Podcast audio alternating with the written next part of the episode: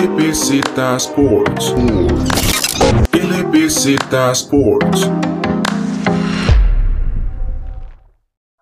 Hola, ¿qué tal? ¿Cómo están? Espero estén muy bien. Volvemos con podcast, ahora ya teniendo campeón del torneo de Apertura 2020, torneo que coronó a la liga con la número 30.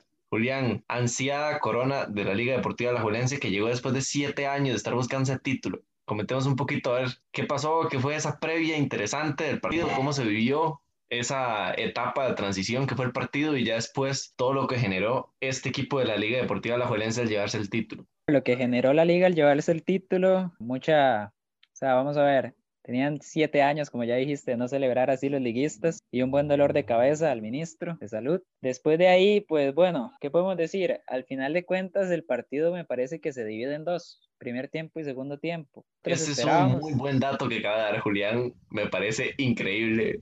Bueno, sí, la verdad es que, digamos, en mi cabeza es nada diferente, pero bueno, igual, igual me explico. En el primer tiempo tenemos el partido que esperábamos, o sea, un partido donde, donde Heredia trata como de ir más a la intensidad, ir más a cortar juego y al final pues no le resulta y la liga termina dominando bastante el primer tiempo. Y en un segundo tiempo, donde ya con el 1-0, el 2-0 global, la liga echa un paso atrás. Para mí es un error, para mí la liga no debía haber echado un paso atrás, pero bueno, la cosa es que le funcionó, ya eso que importa. Pero sí, la liga da un paso atrás, Jafet mete cambios, Heredia empieza a atacar y atacar y atacar y atacar y atacar. Y ahí es donde la defensa de la liga muestra que también está a la altura del campeonato y, y me parece que es algo muy, muy importante. Y pues bueno, llegó a la 30 en la apertura 2020. Para mí el campeonato de la liga se define como constancia. Eh, yo creo que fue el equipo más regular de toda la primera fase y el equipo más regular de la segunda fase también siempre tuvo una idea clara de juego, siempre la plasmó en el campo, la mayoría de partidos, y siempre tuvo un objetivo marcado que trató de construir como desde que empezó el torneo, porque lo hablábamos en, la previa también al partido. La liga pecaba mucho tal vez de tratar de jugar bien y no de, definir los partidos importantes que tenía. Y creo que este torneo se enfocó muchísimo con la ayuda de Brian y Saborío y demás en encontrar ese balance entre jugar bien y buscar su idea y también controlar y, definir en los partidos importantes. Así lo hizo en los clásicos, lo hizo contra Heredia, lo hizo en la fase final y yo creo que es merecidamente campeón. Sí, totalmente. O sea, lo, lo del merecimiento en realidad es que la liga viene mereciendo el título ya hace, ya hace tiempo, porque por constancia, como dices, ya lleva años siendo el, equipo más constante de este país. El problema es que cuando llegaban a ese último partido se encontraban con un rival. Eh, a ver, en el caso de Saprissa, en el torneo anterior, Saprissa llegó a su pico de forma en la final. Y con Heredia, el torneo antes, pues, a ver, llegaba mejor la liga, pero no era tanta la diferencia tampoco. En cambio, en este torneo me parece que la liga desde el principio mantuvo un nivel muy alto, muy constante, pero que al final de cuentas ningún equipo logró equiparar ese nivel. Por ahí parecía, parecía que esa prisa estaba levantando. Heredia termina sacando totalmente esa prisa y al final Heredia, pues bueno, Heredia tampoco es como que, como que haya tenido un buen torneo y en realidad no termina siendo para mí un equipo, al menos el equipo que podría haber sido. Entonces, al final de cuentas, la liga gana el torneo mereciéndolo muchísimo, simple y sencillamente porque es el mejor equipo del torneo. Ya hemos dicho en todos los podcasts que es el equipo más completo en cuanto a adaptabilidad y además en cuanto a jugadores. Y la verdad es que terminaron de confirmarlo. Yendo más hacia el apartado individual, yo quiero hablar de la serie que tuvo Adolfo Machado. Yo siento que al final de cuentas lo que pasa mucho es que por ejemplo, Machado, Zavala o Salvatierra llegaron a cometer errores graves bastante en su momento, ¿verdad? Y entonces ya los tacharon, o sea, ya la liga perdía un partido y, entonces era como los aficionados se metían, ah, perdimos, ah, Salvatierra es una mierda, tiene que irse, o Machado ya está muy viejo, ya está, ya, ya está acabado, ¿me entiende?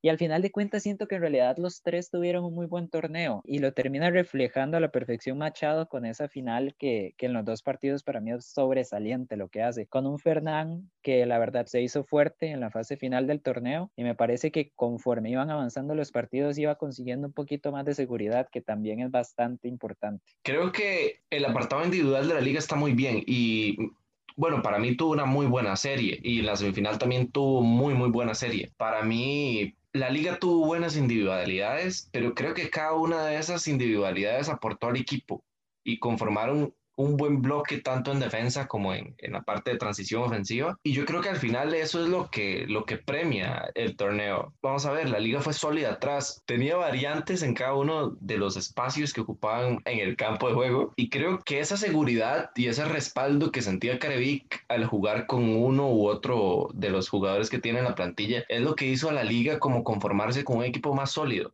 De hecho, Ian Smith que para mí es un muy buen jugador, termina siendo banqueado por Salvatierra. Bernal Alfaro termina siendo banca. Cubero no tiene tantos minutos, si bien es cierto estuvo lesionado y demás, pero igual Saborío no es de la partida muchísimos partidos que tal vez se antojaban un poco más de roce y demás. Y yo creo que eso es importante, tener en la banca jugadores que saben que aportan muchísimo al equipo y que al fin de cuentas se utilicen o no, ayudan a respaldar muchísimo y dar mucha solidez. Yo creo que eso es una ventaja que tuvo la liga respecto a otros equipos del torneo. Y vamos a ver, en el partido en sí, yo creo que la liga fue totalmente superior en la parte mental y en la parte de juego también. O sea, empieza la liga, yo creo que sabe que tiene que ir a buscar un gol. Heredia fue, creo que intentó buscar un gol, pero no se le dieron las chances. La liga lo encuentra con un gran centro de Salvatierra, Moya, Moya que ahora sí se le cumple el anotar en una final y darle el título 30 a la liga. Y yo creo que a partir de ahí controla muy bien el partido. Si bien es cierto, las variantes de la liga en el segundo tiempo sí adoptan una, posición muy defensiva,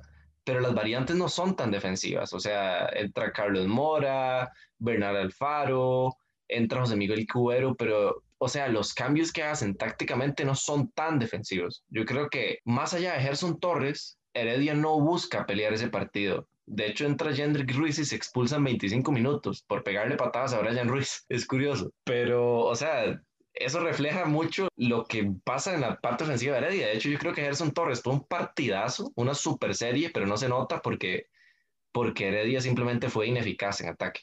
Estoy muy de acuerdo en eso y es algo que tal vez la gente no comparta y es que la liga controló toda la serie porque bueno, el primer tiempo quedó clarísimo, que era el que, el que tenía el balón, el que dominaba el partido, pero aún así yo siento que hasta cuando se echaron atrás controlaron, porque mucha gente confunde controlar un partido con tener el balón, y en realidad no, son, son cosas diferentes. Y ayer me parece que se demostró, más allá de un tiro de Nextalí, otro de Gerson, en realidad Heredia no generó peligro, o sea, al, al final de cuentas no recuerdo yo una jugada en la que aparte del tiro de Nextalí, como digo, una jugada en la que, en la que Moreira tuviera que hacerse grande, en la que hubiera dos tiros que uno dice que la botaron, que cómo no hicieron ese gol. O sea, al final de cuentas, Heredia tenía el balón, pero no llegaba a generar peligro real y me parece que eso, eso es que la liga todavía defendiendo estaba bastante segura de lo que podía hacer. De hecho, la más clara del segundo tiempo es el contragolpe que, que Dylan Flores falla el uno contra uno contra Segura. Bueno, ni contra Segura, simplemente la votó. Pero para mí es, es muy representativo en realidad de lo que fue el partido y de que al final de cuentas, de inicio a fin, en los 180 minutos la liga fue superior. Ahora, esto es un análisis de la final, ya, ya hemos hablado del partido, hemos hablado de la liga, hablemos un poco de Heredia, de lo que quiso hacer Jafet en esos últimos 90 minutos. A mí me sorprendió muchísimo,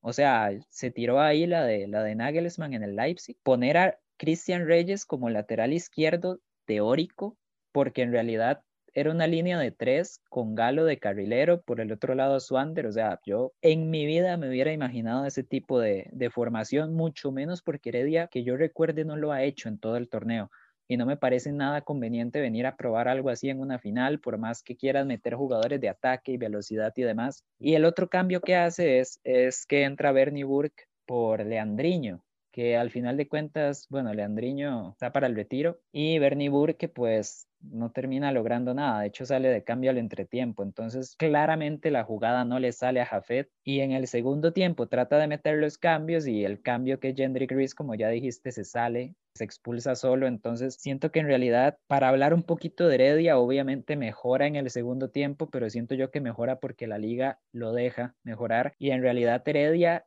subcampeón nacional, al final de cuentas, pues tampoco es un resultado terrible, pero no creo que haya prácticamente nada que rescatar. Más allá de la experiencia de los jóvenes, no creo que Heredia tenga mucho que rescatar de este torneo.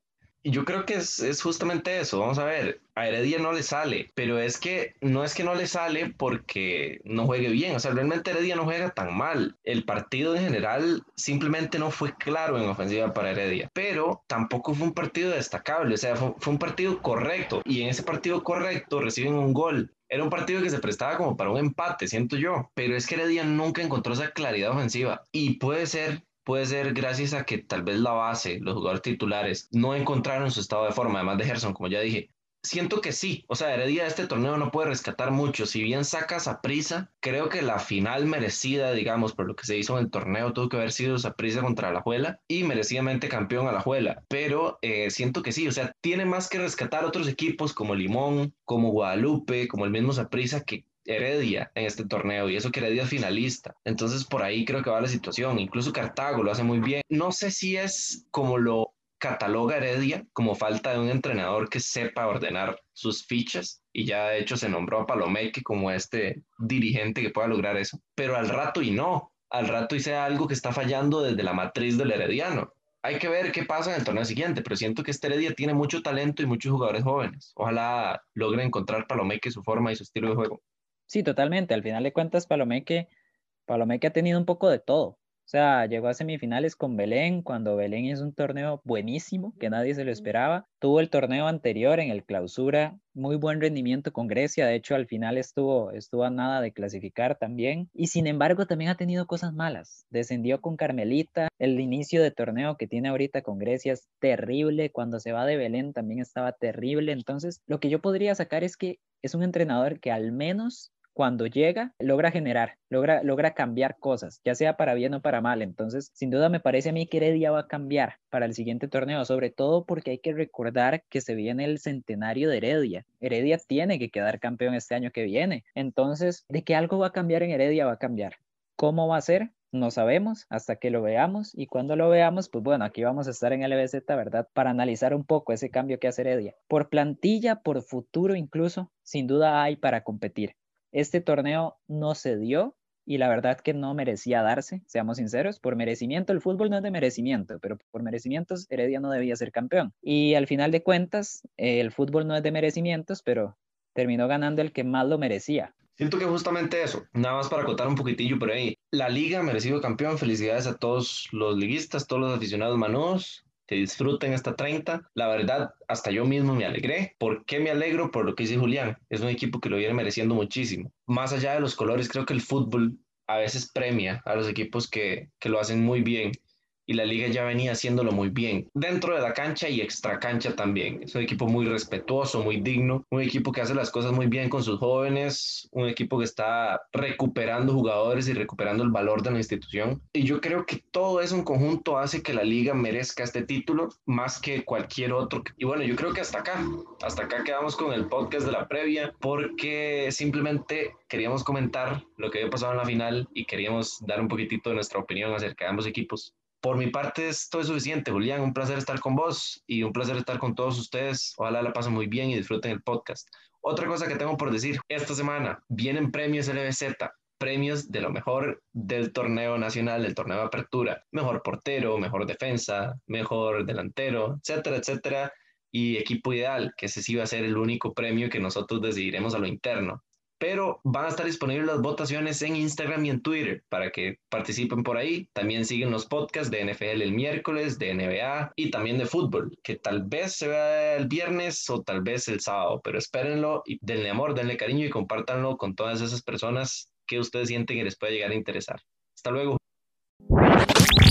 LBZ Sports. LBZ Sports.